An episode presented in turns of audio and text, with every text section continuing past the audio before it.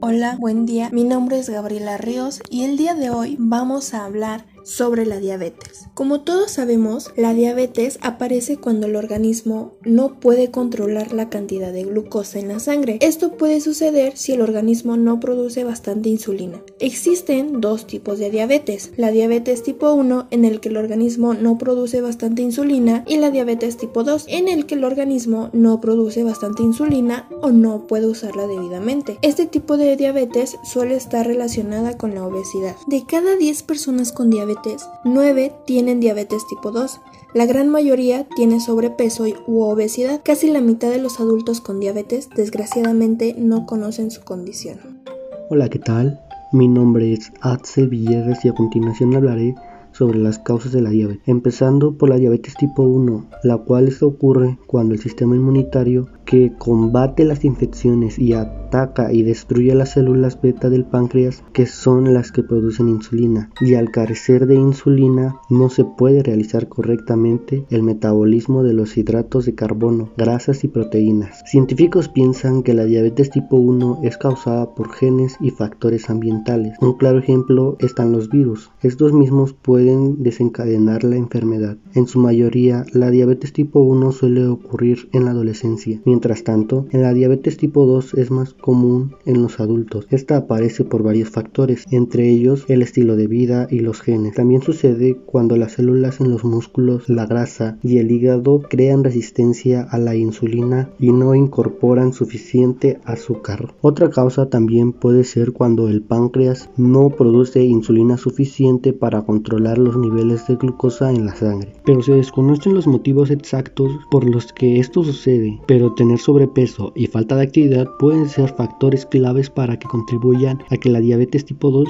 se desarrolle. Y hasta aquí serían las causas de la diabetes. Y ahora es momento de hablar de los síntomas que las personas con diabetes pueden presentar. Antes de mencionar los síntomas, es importante decir que la diabetes puede aparecer en cuestión de semanas, mientras que la diabetes tipo 2 los síntomas suelen progresar lentamente. Y bueno, los síntomas que se presentan en la diabetes tipo 1 y 2 son aumento del apetito, pérdida de peso sin razón aparente, fatiga, irritabilidad, micciones frecuentes, aumento de la sed, hormigueo o entumecimiento de las manos y pies, úlceras que no cicatrizan.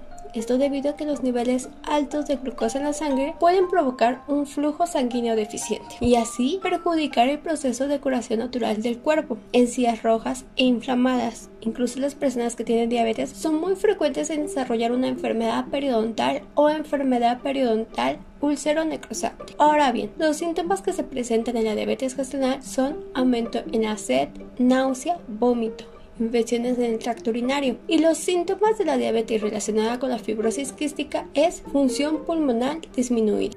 En mi caso me tocó hablar sobre las complicaciones de la diabetes. Muchas de las complicaciones de la diabetes no aparecen hasta tiempo después o incluso décadas de padecer esta enfermedad. Se suele desarrollar silenciosamente y de forma gradual a lo largo del tiempo, de modo que la gente con diabetes que no presenta ninguno de los síntomas puede acabar desarrollándolas.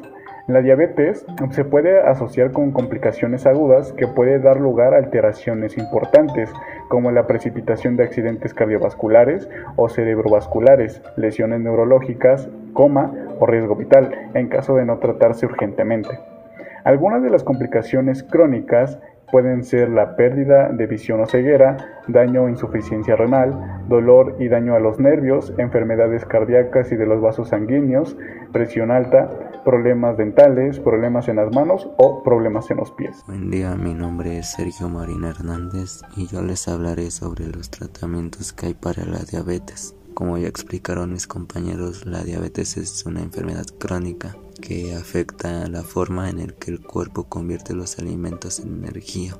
El objetivo que tienen estos tratamientos es obtener un valor de hemoglobina lo más cercano posible a la normalidad sin renunciar a una vida confortable. Y bueno, ¿qué es la hemoglobina? La hemoglobina es una proteína del interior de los glóbulos rojos que transporta oxígeno desde los pulmones a los tejidos y órganos del cuerpo, además que también transporta el dióxido de carbono de vuelta a los pulmones. Y en este sentido pues ya entran en juego diversos factores como es la inyección de insulina, la dieta o la actividad física.